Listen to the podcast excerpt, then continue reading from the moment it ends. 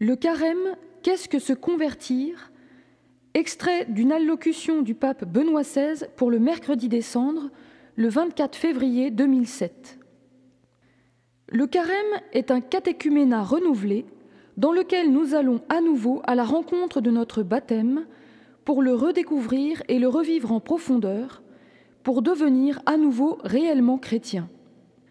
Le carême est donc une occasion de redevenir chrétien à travers un processus constant de transformation intérieure et de progrès dans la connaissance et dans l'amour du Christ. La conversion n'est jamais faite une fois pour toutes, mais c'est un processus, un chemin intérieur de toute notre vie.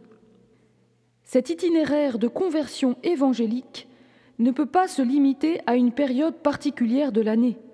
C'est un chemin quotidien qui doit embrasser tout le cours de l'existence chaque jour de notre vie.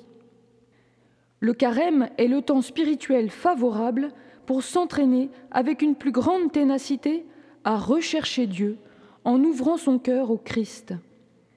Saint Augustin a dit un jour que notre vie est un unique exercice du désir de nous approcher de Dieu, de devenir capable de laisser entrer Dieu dans notre être.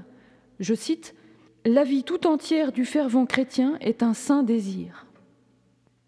Le désir sincère de Dieu nous conduit à rejeter le mal et à accomplir le bien. Cette conversion du cœur est tout d'abord un don gratuit de Dieu qui nous a créés pour lui et qui nous a rachetés en Jésus-Christ. Notre véritable bonheur consiste à demeurer en lui. C'est pour cette raison qu'il prévient lui-même, par sa grâce, notre désir, et qu'il accompagne nos efforts de conversion. Que signifie en réalité se convertir?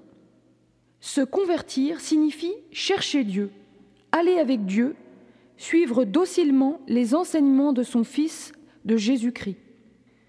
Se convertir n'est pas un effort pour s'auto-réaliser, car l'être humain n'est pas l'archétype de son propre destin éternel.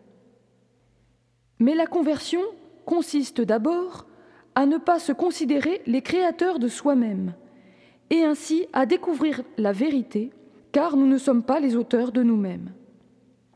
Ensuite, la conversion consiste à accepter librement et avec amour de dépendre en tout de Dieu, notre véritable Créateur, de dépendre de l'amour.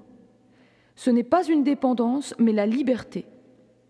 Enfin, se convertir signifie ne pas rechercher son propre succès personnel, qui est quelque chose qui passe, mais en abandonnant toute certitude humaine, se placer avec simplicité et confiance à la suite du Seigneur, pour que Jésus devienne pour chacun, comme aimait à le répéter la bienheureuse Teresa de Calcutta, mon tout en tout.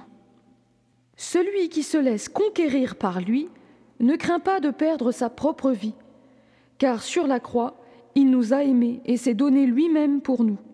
Et précisément, en perdant notre vie par amour, nous la retrouvons.